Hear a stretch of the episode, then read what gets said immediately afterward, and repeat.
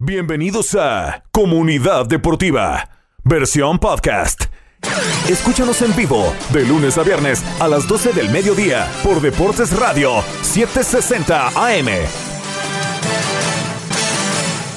Y vamos, arrancamos Comunidad Deportiva hoy, martes 28 de febrero, se acaba el mes y ayer entraron ya los ganadores al premio FIFA The Best, no sin antes primero que nada saludar a Julián Saldívar, Elías Bustamante, como siempre, en Comunidad Deportiva. Pero antes de empezar a hablar, los temas FIFA The Best. Ayer ganó Messi, digamos que ganaron, ganó Argentina otra vez. Básicamente ganó Scaloni, ganó el Dibu, ganó Messi, ganaron la afición. Ganaron todo el día de ayer en FIFA The Best. Igual está la polémica, está la polémica de las votaciones, está la polémica del FIFA del 11 del FIFA Pro, de los, del 11 ideal, para que votan nada más los jugadores, porque el FIFA The Best lo votan capitanes y periodistas. El tema que no todos entienden fue al final unas cuantas diferencias entre las nominaciones y los premios. Pero vamos a empezar saludando, Julián. Feliz martes. ¿Te viste The Best ayer o nada. Vi los super highlights, Elías, estábamos trabajando. Pablo Valderos estaba viendo ayer, pero estuve al pendiente, como bien dijiste, Argentina el máximo ganador ayer. Vi algunos reclamos, sobre todo por algunos ex miembros o miembros del Real Madrid. También por ahí están haciendo pedazos a, a un técnico costarricense porque tuvo votos un poco polémicos, pero creo que al final los premios se otorgaron de manera correcta. Sorprendió que la española Putela le ganó a la inglesa como la mejor eh, o the best en la, en, la categoría como mejor jugadora. Pero fuera de eso, bueno, y también vi que eh, Richardson perdió el Puskas. Sí, lo ganó. Lo que tú dijiste. Eh, lo ganó, ¿cómo se llama? el polaco, el polaco que tiene la pierna. Sí, sí, sí. Él ganó ese premio, así que creo que fuera de esas sorpresas, creo que fueron atinadas las elecciones del premio de Best. Yo estaba viendo en redes sociales, creo que Messi lleva siete premios de Best ya en su carrera. ¿Siete ya? Creo que decían, el número siete tiene un cariño especial para Leo Messi. Si no me equivoco, también tiene siete balones de oro. Tiene siete premios The Best. Eh, impresionante. Yo había visto el año que tenía cerrado la pulga. 77 premios individuales. Es una locura. Precisamente una vez el número siete. Que no sé si lo mencionaste, par de noticias que están ahorita sonando mucho también como parte de los titulares. Eh, suena un campeón del mundo para el Inter Miami. No sé si estás al tanto, le vamos a contar a la gente de quién se trata. Parece ser que David Beckham ya le echó el ojo y quiere traer al Inter Miami a un protagonista de la selección albiceleste y también está metido en un problema fuerte el, el presidente del PSG. Sí. A eso iba más adelante. Ah, sí, me estoy adelantando entonces. No, no, no, no, no, está bien. Sí, no, yo había visto el presidente de la FIFA y no solamente él, sino también Hakimi. Sí, Hakimi. Con el tema, bueno, otro Una investigación fuerte, ¿eh? Sí, otra investigación. Pero vamos, te dejo escoger por dónde quieres ir. ¿Quieres ir con la Best? ¿Quieres ir con lo del PSG? ¿Quieres ir con los partidos? ¿Con qué quieres ir? No, vamos con The Best. Vamos con The Best, que creo que fue la noticia más importante del día de ayer. Messi lo vuelve a ganar, ya lo dijimos, el Dibu. Que yo escuché y leí muchas críticas, porque incluso había gente que decía que hay mejores arqueros argentinos que el Dibu. Y que por qué por siete partidos, y más allá de una actuación soberbia en la final, se le da el trofeo sobre un Thibaut Courtois. Me llamó la atención leer en diferentes sitios de credibilidad en Internet deportivos que no estaban muy contentos con esa decisión. A mí me parece que fue correcta porque al final del día el Mundial pesa más que cualquier otra cosa y el Dibu fue un protagonista y fue una pieza clave para que Argentina ganara su tercera Copa del Mundo. Pero vi que dentro de los premios, ese quizá fue el que más se criticó. Sí, y ahí sí diré que tiene un poco de sentido, no que esté totalmente de acuerdo, pero sí tiene sentido porque, a ver, el Dibu gana el FIFA de vez, yo creo que no hay a ver, uno dirá fueron siete partidos, pero fue un mundial, fue lo que significaba el, torneo como tal, y se recordará por la, yo creo que una de las mejores, si no la mejor atajada en una final del mundo. Lo del Dibu, esos siete partidos lo alcanzó, pero también entra lo de Courtois. ¿Por qué entonces, si el Dibu es el mejor arquero del mundo, porque Courtois no está, digo, perdón, porque el Dibu no está entonces en el once ideal del FIFA Pro? ¿Quién es, está, es Courtois? Entonces entra la, la, la pregunta, ¿con qué criterio el FIFA Pro lo escogen nada más los futbolistas. Y el FIFA The Best lo escogen pues capitanes y periodistas. Y creo que también directivos, si no, no me equivoco. Pero entra la pregunta, ¿por qué si el mejor arquero del mundo es el Dibu, por qué no está en el 11 ideal? Fue incongruente. Al final del día, los premios de Best son precisamente galardones, son más mediáticos, se habla más de los premios de Best en términos generales que el 11 ideal. Y yo creo que quiso ser la FIFA o quien lo otorga congruente con respecto a se lo vamos a dar todo a Argentina porque son los campeones del mundo, porque Sí, tuvieron un pero ¿hasta torneo increíble. Tampoco... Yo creo que se equivocaron. Yo pienso que Thibaut Courtois debió haber ganado el mejor guardameta del año. Más allá de lo del Dibu, que es cierto que tuvo atajadas muy importantes, sobre todo en la última, en los tiempos extras, que atajó penales. Yo creo que lo de Thibaut Courtois... ¿Y qué hubiera pasado si Thibaut Courtois hubiera tenido un buen mundial? Porque tuvo un mal, una mala Pero Copa hay del que definir que es un buen mundial, entonces. Porque Bueno, impugnó Courtois todo- cometió un error garrafal, ¿te acuerdas? Claro. El oso que hizo en el Mundial. No, se esperaba, Courtois venía de ser el mejor portero en el 2018 a ser una decepción, tanto con él como con su equipo. Quizá si hubiera tenido un Mundial donde Bélgica por lo menos avanza a la segunda ronda, quizá hubiera tenido más argumentos para darle el premio. Para mí, Courtois debía haber sido el ganador del premio de Best al mejor guardameta. Repito, creo que quisieron irse más con la tendencia de campeones del mundo, Argentina, Messi, Scaloni y Dibu Martínez, hay que dárselo. No digo que esté mal, pero creo que lo merecía más el arquero belga. Pero no. ah, ¿Te parece entonces más importante una copa, una, una liga y una Champions que un mundial? Desde el punto de vista de como el mejor guardameta, sí, porque al final del día entiendo que un mundial es el escenario más grande del fútbol, pero estamos hablando de un año completo. Estamos hablando, ¿cuántos partidos juega Courtois al año con el Real Madrid Sí, entre Liga, 40, 50. mundiales de clubes, eh, Champions. Y, y Courtois fue muy importante, tanto para el título de la liga, sobre todo en la Champions. Yo creo que había que evaluar más allá que el mes de diciembre para tomar en cuenta esa decisión. Lo de Messi es indudable, porque fue una superestrella en el Mundial y tuvo un gran año con el PSG. Misma situación lo de Scaloni, se podría dar el mismo argumento. ¿Por qué no dársela a Ancelotti, que dirigió al Real Madrid y ganó, ¿cuántos fueron? ¿Dos, tres títulos fueron? Fue Mundial Sí. de Clubes, fue, bueno, Mundial de Clubes fue este año, pero pero entonces podemos poner en la misma categoría el premio de a Scaloni sobre Ancelotti, con esa misma parámetro, esa misma medida de Courtois el Dibu. Aunque lo de Scaloni creo que es un poco más meritorio que lo del Dibu, a mi parecer. Claro, no, no, no, no, claro. Scaloni totalmente. lo merece totalmente. Pero, el Dibu había, no sé, a mí me pareció que se lo debieron haber dado a Thibaut Courtois sin desmerecer el gran trabajo que hizo el arquero argentino.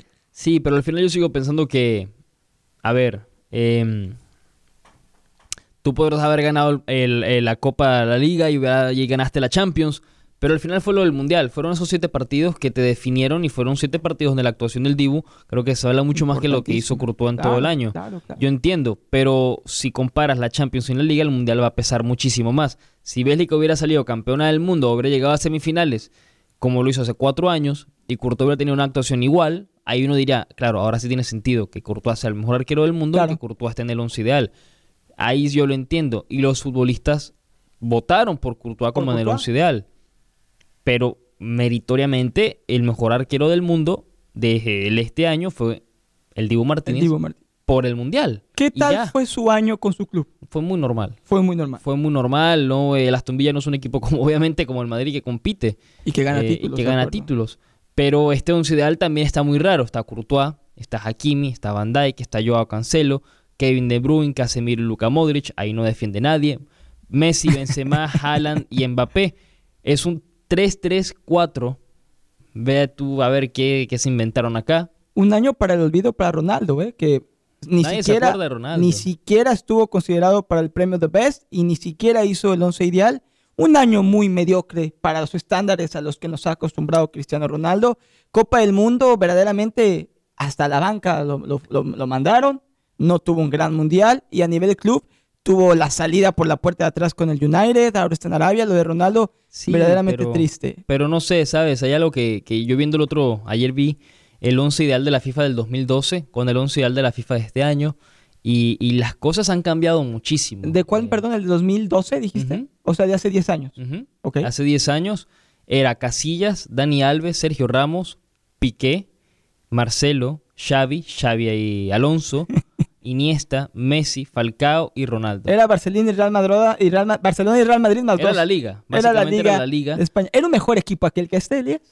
Hombre por hombre. No sé si se pueda comparar. Yo diría Yo que, creo la, que sí. la defensa es mil veces mejor.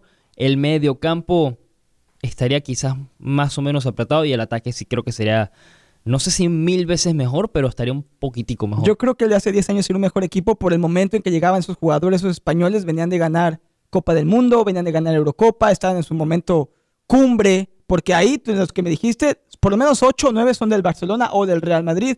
Por acá, bueno, Messi es, es el único constante, Elías, de hace 10 años a sí, este. Messi. es el único que, que- sí. que no cambia, que no varía.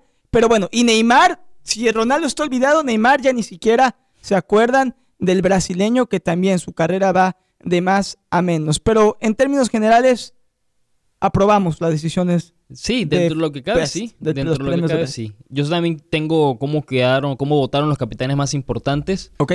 Em, lo podremos dar al regreso porque tenemos que irnos a la pausa. Y luego tocamos el tema del PSG porque está metido, no el PSG como tal, sino jugadores, ¿eh? En problemas. Y el presidente también dice. Por eso. ujú, ujú. Ok. Vámonos a la pausa, ya vuelve Comunidad Deportiva. Regresamos, Comunidad Deportiva, segundo segmento del programa. Estuvimos hablando sobre eh, FIFA y el premio The Best que entregó ayer. A ver, sorpresas no hubo. Ninguna. Eh, en los ganadores, en la entrega de premios, no hubo ninguna. Eh, lo que sí fue cómo votaron los capitanes de los equipos para el premio. Eh, Messi votó por Neymar, Mbappé y Benzema. Por Neymar. Neymar, Mbappé, Benzema, Ok. votó Messi. Modric, Benzema, Messi, Mbappé. Eh, Harry Kane votó por Messi, Sadio Mané y Karim Benzema. Interesante. Mientras que Salah votó por Vinicius Jr., Kevin De Bruyne y Hakimi. Por supuesto que iba a votar por Hakimi. Bueno, eso es lo que había. Y al final también, para salir del tema de The Best, el resultado total de los votos que, tuvo, que tuvieron cada jugador ¿Ok? El primero fue Messi, obviamente, con 52 puntos. Segundo, Mbappé con 44. Tercero, Benzema con 34. El cuarto fue Luka Modric con 28. Haaland, quinto con 24. Sadio Mané, sexto con 19. Julián Álvarez, eh, séptimo Qué con bien. 17. Hakimi, octavo con 15. Neymar, noveno con 13. Kevin De Bruyne, décimo con 10. Vinicius Jr., décimo primero con 10. Lewandowski, decimosegundo con 7. Bellingham, decimotercero con 3. Y Mohamed Salah, de último con 2 puntos. Más cerrado de lo que esperaba entre Messi y Mbappé. Ocho Sí. puntos de distancia, tomando en cuenta que Messi probablemente tuvo su mejor año en su carrera desde el punto de vista de títulos y de lo que consiguió. Muy merecido. Viendo precisamente la página de Instagram de Andrés Cantor, a quien usted puede escuchar en esta emisora lunes a viernes de 6 a 7, 6 de la tarde a 7 de la noche, tenemos un show Andrés Cantor en fútbol de primera, eh, que estuvo haciendo acto de presencia en los premios de Best Andrés Cantor y mostrando los highlights, Elías, de esa final que trae una narración de Andrés Cantor en español y me imagino que la narración en francés del talento principal de aquel país durante la final, te pone los pelos de punta, te pone la piel chinita volver a ver esas imágenes. ¿Qué partido tuvimos en esa final? Verdaderamente pasaron que ya casi tres meses, Eh, poquito menos que eso. Diciembre 18, 18.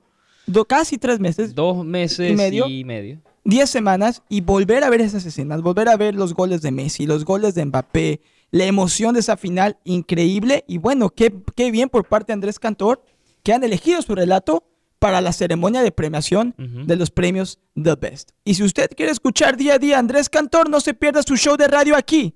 Fútbol de primera, lunes a viernes, 6 de la tarde a 7 de la noche y Cantor salió foto con Neymar, con Neymar, perdón, eh, con Ronaldo Nazario, con Messi, con el Dibu, con Scaloni. Se ve que ayer fue un día de ensueño para Andrés Cantor con todos los ídolos. No se pierda su programa por aquí, las 760M Deportes Radio. Y bueno, Elías, a ver el próximo año los premios de Best, ¿qué tanto va a cambiar? ¿Seguirá. Messi ahí? ¿Se regresará Ronaldo? Me imagino que Mbappé y Haaland se mantendrán presentes. Muy interesante. Pero me parece que esos premios de Best, del 1 al 10 yo les doy un 9 de calificación. Creo que se dijeron bien. Lo único fue lo del Dibu, pero bueno, se lo perdonamos a- al Dibu Martín. No, yo también le daría un 8, un 9. Eh, hubo ciertas partes de, de la entrega de premios que me pareció muy rara. ¿Sí? Como, como los shows y eso, no sé, no me, me Vi que estuvo también esta exmodelo, ¿no? Adriana Lima. Ah, sí. Vi que estaba ahí con Cantor, vi que hubo muchas celebridades. Que incluso vi que Ronaldo presentó a, a Messi. Sí. y se, se dieron palabras de, de respeto mutuo. El único que no estuvo fue Ronaldo, el otro, CR7. CR7. No estuvo. Ni Neymar tampoco. Eh, no, Neymar no. No lo vi. No, no vi, no lo vi en, los creo- videos. yo creo que no. Pero bueno, ahí está. Premio The Best. Felicidades a Messi, a Scaloni, al Dibu, a Putela y a todos los demás Ujú. ganadores. Así es. Vamos ahora a seguir en Francia con el tema del PSG rápido. Vamos. Primero con lo de la Federación Francesa.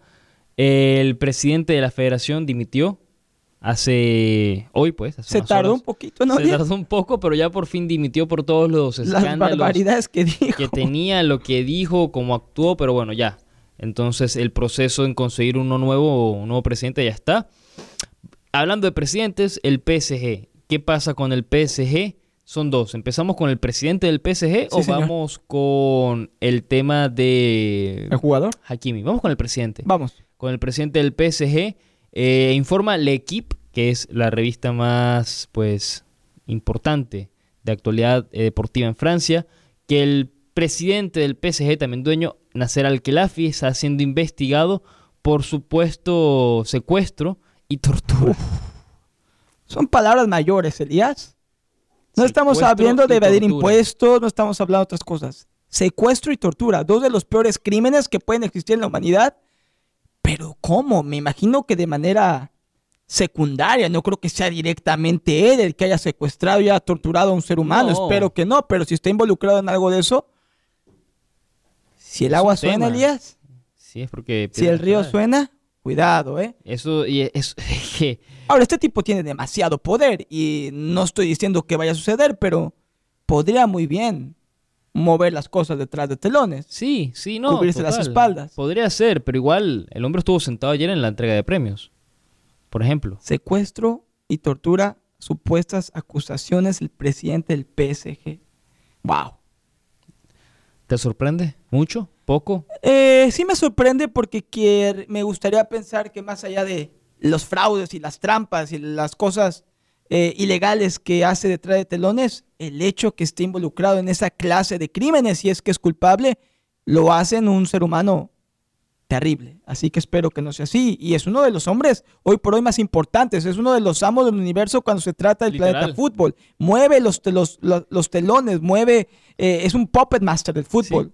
Aquí dice que tres jueces en París fueron ya, eh, digamos, puestos a la orden el lunes, ayer, para examinar las acusaciones sobre el secuestro y tortura que dicen que eh, orquestó Nasser al-Khelaifi por, ojo, por el, no sé cómo se diría esto en, en español, eh, Franco Algerian, que es algeriano y es francés, Sí. algeriano, fran, algeriano Franco-algeriano sería. franco-algeriano sería eh, Tayyip Benderrame, si es que lo pronuncié bien, que creo que no, que él dice que fue secuestrado y torturado por Al-Khelafi, ya que tenía información comprometedora. Qué barbaridad. Parece una serie de televisión de, de espías, Elías Bustamante. Literal. Qué triste, si es cierto. Y qué valentía. Hay que ponerse de pie, quitarse el sombrero, dar un aplauso a este sujeto, este individuo que está literal declarado la guerra a un gigante, No, Elías. y no solo eso. David contra ahora- Goliat. Sí, y no solo eso, sino que el equipo también de Al-Khelafi,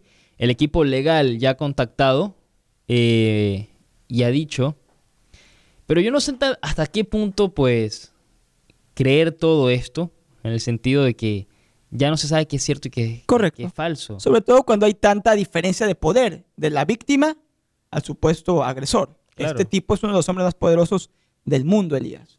Pero repito, si es que el río suena es que agua lleva. Probablemente algo no legal ocurrió y bueno, ojalá la investigación se lleve a cabo, ojalá sea todo transparente y si es culpable, que pague. Y si no, No, es culpable, que obviamente demuestre su inocencia. Pero no solamente es el único que está en mala, malo, en mala publicidad del No, PSG. totalmente, porque ahora también eh, Hakimi, Ashraf Hakimi, que fue nominado a FIFA The Best ayer y estuvo en el, da- en el 11 ideal de la FIFA, pues lo han acusado también de violación. Mientras su familia, su esposa y sus hijos estaban en Dubai. Terrible. Entonces, Otra investigación. otra investigación, a ver qué va a pasar ahí. Ninguno se ha pronunciado, así que lo único que podemos decir es eso, que ha sido acusado. Eh, parece que la persona que lo acusó fue a la policía, no quiso abrir ninguna investigación, pero al final la policía le dijo no, pues la vamos a abrir igual. Entonces, se viene la investigación. Mm, yo creo que lo dejamos hasta ahí porque no podemos decir más nada. Nada, no tengo más No tenemos más información. Nadie tiene más información porque no han, no han hablado.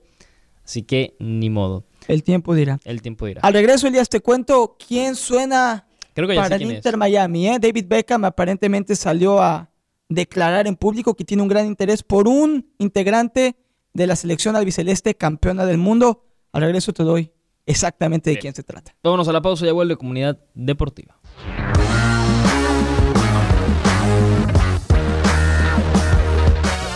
Regresamos, Comunidad Deportiva, tercer segmento del programa. Hablamos de FIFA La Best, hablamos también de lo que está ocurriendo en París con el PSG, pero vamos a saltar el charco, vámonos a Miami, porque Julián trae rumores, puede ser humo, puede que no, sobre quién podría ser el nuevo jugador del Inter Miami. Yo creo que sé quién es, pero ¿quién, Julián? Aparentemente salió en varios periódicos, tanto en Inglaterra como en Estados Unidos, que tanto Phil Neville, el director técnico Ajá. del Inter Miami, como el mismísimo David Beckham están interesados en contratar a un veterano, a un campeón del mundo, a un emblema de la selección argentina, Ángel sí. Di María. Ah, Di María. Parece ser que estarán buscando un transfer para el verano, estarán buscando a Di María para que juegue sus últimos años con el equipo del sur de la Florida y aparentemente es el mismísimo Beckham el que más está empujando por la llegada de Di María. Sabemos que en conversaciones previas, en años anteriores, se ha hablado que el Inter Miami busca a Messi, que el mismo Inter Miami busca a Sergio Busquets, pero parece ser que lo de Di María es más viable, por lo menos en el presente. Y bueno, me parece que sería algo brillante y sería ese jugador franquicia de peso que finalmente necesita el Inter Miami. Un Di María que ya lo ganó todo en Europa, que mantiene un gran nivel, que tuvo una excelente Copa del Mundo, anotó su gol en la final. Lo veo como anillo en el dedo, Elías, al Fideo aquí en el Inter Miami. Me gustaría que se concretara. Vamos a ver si va a ser. Obviamente estará llegando eh, en el verano, si es que llegan a un acuerdo. ¿Qué te parece? A ver, me parece que sería, primero que nada, me parece, creo que es lo más realista que he visto hasta ahora del Inter Miami, porque sonaba Sí. eh, Messi, sonaba Busquets, que también puede ser realista.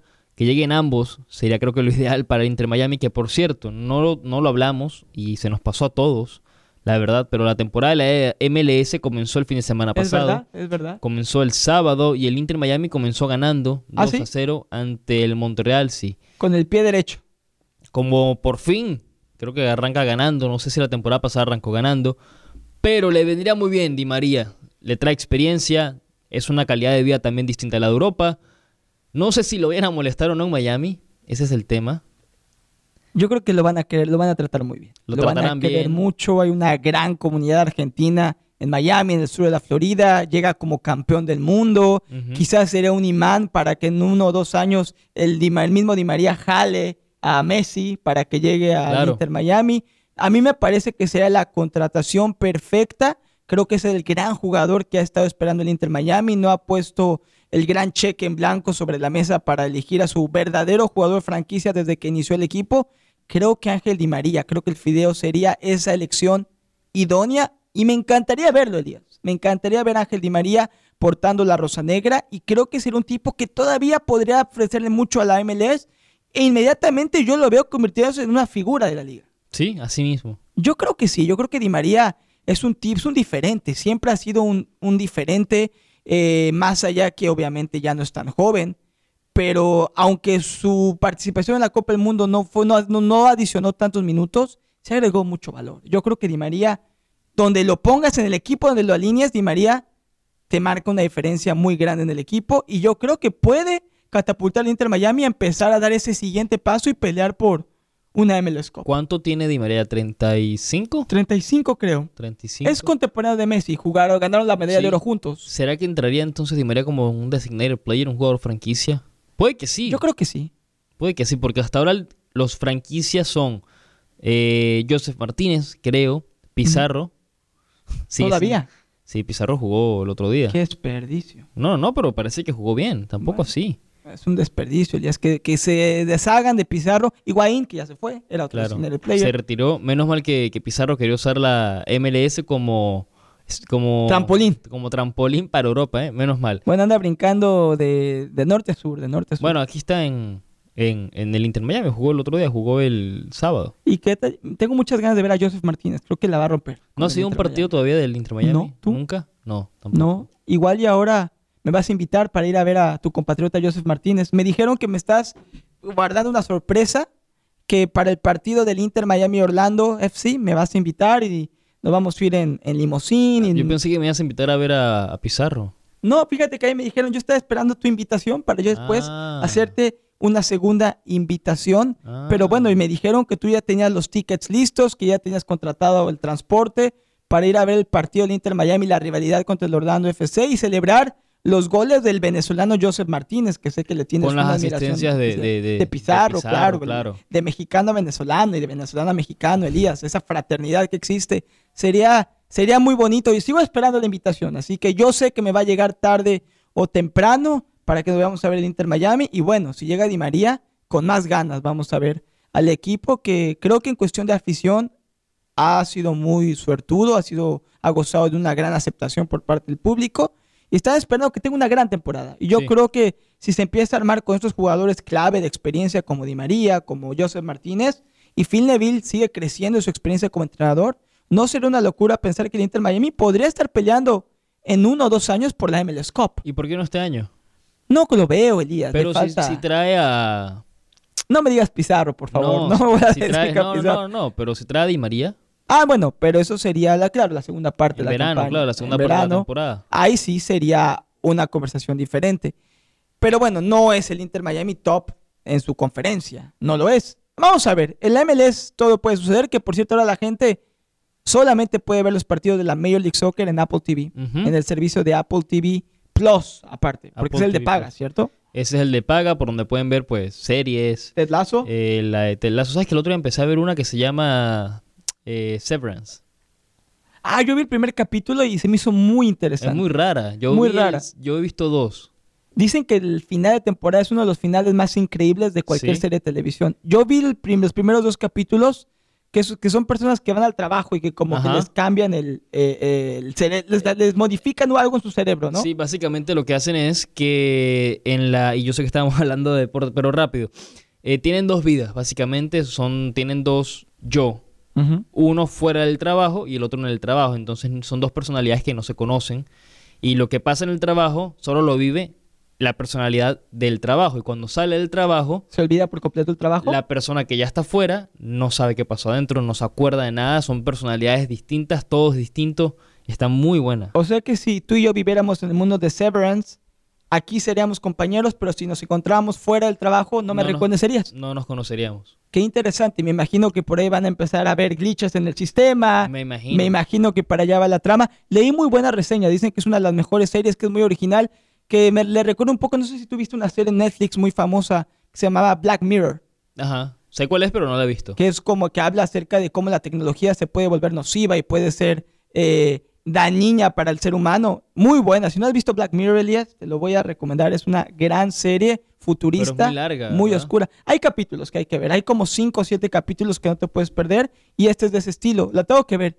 Hay varias series en Apple TV que tengo que ver, pero bueno, salió hoy precisamente, lo platicábamos fuera de la pausa, está ligado con el deporte, la serie de Ted Lasso, el trailer de la última temporada, ya va a ser la final. Sí. La tercera temporada de Ted la Lasso. final? Ya es la última, se acaba. ¿En serio? Se acaba. Este año, en cuestión de semanas, se van a acabar, a mi parecer, las dos mejores series de televisión en la actualidad. No. Ted Lasso, como serie de comedia, y Succession, como serie de drama, que también ya sale, creo que es la cuarta temporada, que también se confirmó que es la última. Así que Ted Lasso, según lo que leí, finaliza ya con esta tercera temporada. Succession también, así que hay mucho, mucha calidad que ver, ¿eh? Sentarse al televisor, hacer el tiempo suficiente. Y, ¿Has visto Succession? No, la quiero ver. Muy buena. La Elías. quiero ver. Te va, te va a atrapar, es excelente y, y ya es la última temporada. Así que entre ese y The Last of Us, que le quedan ¿cuántos episodios? ¿Dos? Dos creo que quedan. Uh, At Last of Us, sí, dos. El octavo y el noveno, ajá. Y de ahí se acabó. Bueno, vendrá la, la segunda parte, pero muy buena. Y si no ha visto The Last of Us, si no ha visto Succession, si no ha visto Ted Lasso, se lo recomendamos y aquí se sabe, aquí se ve calidad, no se ve porquerías. Es así, es así. Aquí si se ve televisión, se ve buena televisión, no se pierde el tiempo. Por eso no se ve la Liga MX, por eso no se ve la MLS, por eso no se ven otras cosas. Pero en serie de televisión se ven cosas buenas. ¿O tú te gusta ver las Housewives, esas cosas, Elías? Eh, reality O- o- TV, yo sí. no veo reality TV. No, yo tampoco. Yo, no tampoco. veo reality TV. Y hay. respetamos a la gente que le guste, pero no es lo No, yo no, no, mentira. Es lo nuestro. ¿Tú sí la ves? ¿Ah? ¿Sí la ves? ¿Sí la ves? No, Nada, ni siquiera. Nada. Ni, ni- ni aunque no tengas nada ganas de ver. nada. Prefiero hacer otra cosa. Yo tengo compañeros que dicen que la ven aquí en el trabajo porque no les gusta pensar cuando están en la televisión. Bueno, entonces que se duerman, Vayan a dormir, vayan a leer, agarren sol. pero que no se sienten a perder Pero bueno, su tiempo. Vamos a la pausa, Elías. si no que pongan los super highlights. y Nos ya. van a decir arrogantes, ¿eh? Aquí, mejor No, ya no hay que pues, decir bueno, nada. vámonos a la pausa, ya está.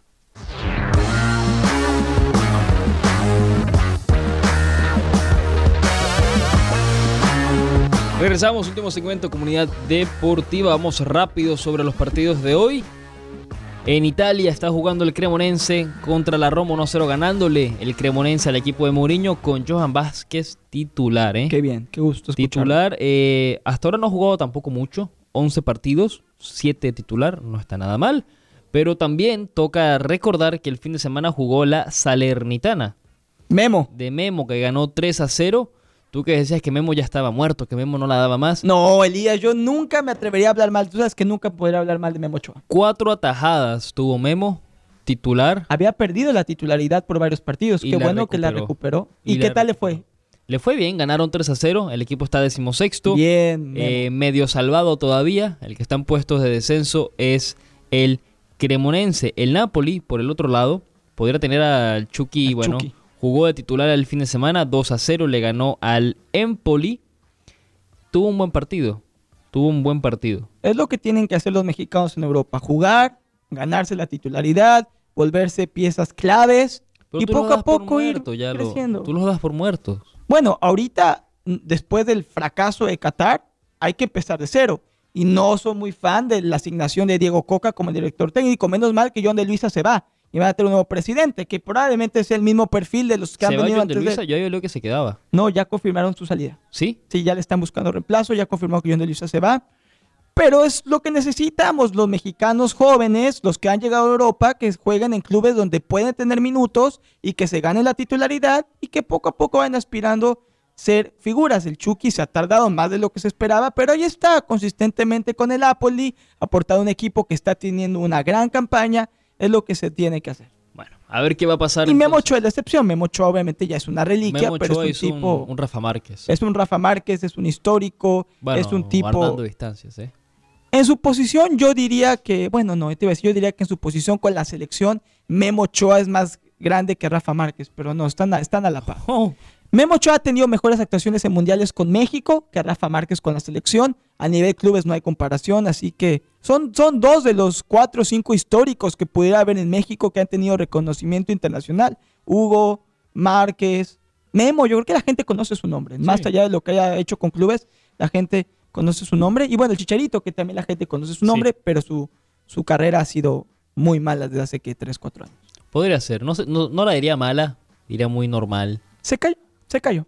Ya, se puso cómodo. Se puso como, creo que está lastimado, creo que no está jugando ahorita. Eh, no con, sé, con su eso sí equipo. no lo no, está lastimado, está fuera Eh, por lesión. para terminar el programa rápido, eh, otro partido Juventus-Torino, el derby de Torino. Pues venga. A las 2 y 45 también juega el City hoy por la FA Cup contra el Bristol City y juega el Fulham contra el Leeds. Buen partido por la FA Cup también. Yo tengo una pregunta. ¿Qué es más importante desde el punto de vista de prestigio en el fútbol inglés? ¿La FA Cup o la Carabao Cup? FA Cup. Es la FA Cup. Sí, o sea, en cuestión de prestigio es la Carabao al final de la primera división me refiero. Después la FA Cup y obviamente después el título de la liga. Sí, porque igual de todas maneras hay otros trofeos que obviamente no se ven, que son más para las divisiones eh, ¿Ah, sí? inferiores. sí? como cuarta, tercera división tienen otro trofeo. Ok. Creo que se llama, creo que es, bueno, se llamaba, no sé ahora, creo que era Papa John's algo, Papa John's Tro- Ah, la pizza. Sí, Ah, qué interesante. eh, No la sabía. patrocinaba, bueno, como la liga francesa la patrocina Uber Eats. Hasta que sacaron a Papa John's, ¿te acuerdas el escándalo que se metió? El- Ah, que sí. salía el creador de Papa John's y lo quitaron de las cajas sí, de sí, pizza. sí, sí, sí, sí. Te tengo una última A ver. que te va a gustar, que mezcla tus dos deportes favoritos, el fútbol y el automovilismo, porque confirmó el Ah, estadio del Lo vi. Va a ser el primero en tener una pista de automovilismo con Fórmula 1. Se firmó un contrato los Spurs con la Fórmula 1 por 15 años, Elías. 15 años de duración. Oh. Se va a construir una pista de carreras dentro de este estadio de última tecnología que tienen los Spurs. Y bueno, se va a generar una cantidad de dinero impresionante. Un estadio, Elías, que realmente ya, a mi parecer, dejó de ser un estadio de fútbol y ahora es un, es- un, Un show. es un show, es, es un, es un, como dicen en inglés, es un venue, es un, es un lugar de atracción y de espectáculo, entretenimiento impresionante. Porque tiene, obviamente, la Premier, tiene es el estadio del Tottenham, tiene partidos de la NFL, tiene partidos de rugby, tiene conciertos, tiene peleas de box y ahora también va a tener Fórmula 1. Me recuerda ese concepto un poco a lo que está tratando de hacer el Hard Rock Stadium, el, delfín- Sí. el, el estadio de los Dolphins, que también ya tiene Fórmula 1, que tiene por supuesto a los Delfines de Miami, tiene conciertos importantes, ha tenido algunas peleas de boxeo que no han sido muy exitosas. Ese concepto cada vez va creciendo y yo creo que para allá va el futuro de los estadios deportivos. Van a dejar de, no digo los emblemáticos, pero sí los más recientes, los más tecnológicos, van a dejar de enfocarse en un deporte y se van a volver eh, áreas de entretenimiento. No sé si te gusta o no a mí. A mí ese concepto no me gusta mucho. No hay nada como ir a un estadio que sea un templo del fútbol, que esté dedicado a lo que hay y que construya una arena deportiva donde se hagan Pero conciertos. ese es el futuro ahora. ¿Eh? Ese es el futuro. Yo lo sé, no me encanta, sé que es imposible detenerlo, pero prefería cuando un estadio de fútbol era Un estadio para de jugar fútbol. Y nada más. Para allá van las cosas. Ahorrar Ah, dinero. Elías. Se me hace que eso entra inmediatamente a tu bucket list. Te veo en un añito, dos añitos a lo mucho, Ajá. ahí en el estadio de los Spurs, No, viendo Fórmula 1, no.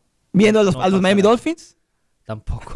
No pasará. ¿Viendo al Arsenal? es- A eso sí podría ser. al Arsenal. aunque Eso sí. Eso sí. Lo otro no. Dicen que ese estadio está increíble. el Dicen que está increíble. Es más, como sirve, ya para irnos, como sirven la cerveza, no sé si lo has visto. Creo que tienen como que es automático algo así, Sí, ¿no? el vaso lo ponen en, en como una base y la basecita entra en el vaso y le sirve la cerveza. Ah, bueno, saca, o sea, entra, saca el líquido y te lo toma. Exacto. Qué bien, exacto, qué bien. Exacto. Tecnología de última punta, Elías Bustamante. Tecnología de punta. Tecnología de punta. Eh, es así como. Bueno. Pero bueno, no hay modo. nos vamos, Julián. Nos vemos mañana de 12 a 1, como Aquí siempre. estaremos. Estaremos mañana. Mañana se nos une para Ah, viene. Damián, sí, sí, va a venir dice, a yo no sé. trabajar. Yo no ¿Quién sé, yo no sé. Veremos mañana qué va a pasar con Damián. Nos vamos. Chao, chao, comunidad deportiva. Este momento, every